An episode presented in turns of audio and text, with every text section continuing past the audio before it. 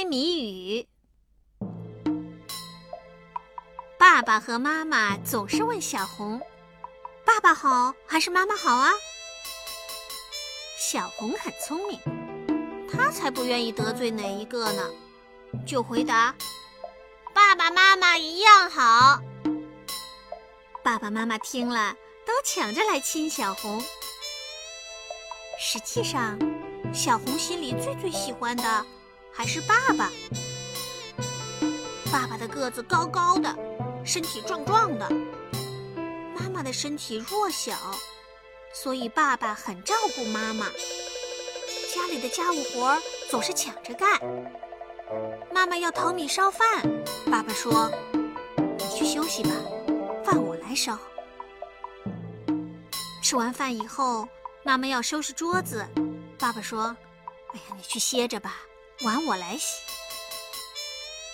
小红洗完澡，妈妈要洗脏衣服，爸爸说：“你去看电视吧，衣服我来洗。”妈妈就坐在沙发里，一边喝茶一边看电视。这一天，老师教了一首新儿歌。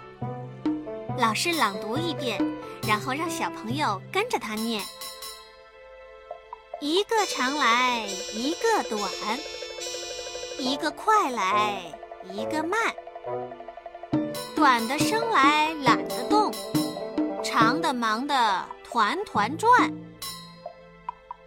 念完以后，老师问：“这首儿歌也是一个谜语，哪个小朋友最聪明？”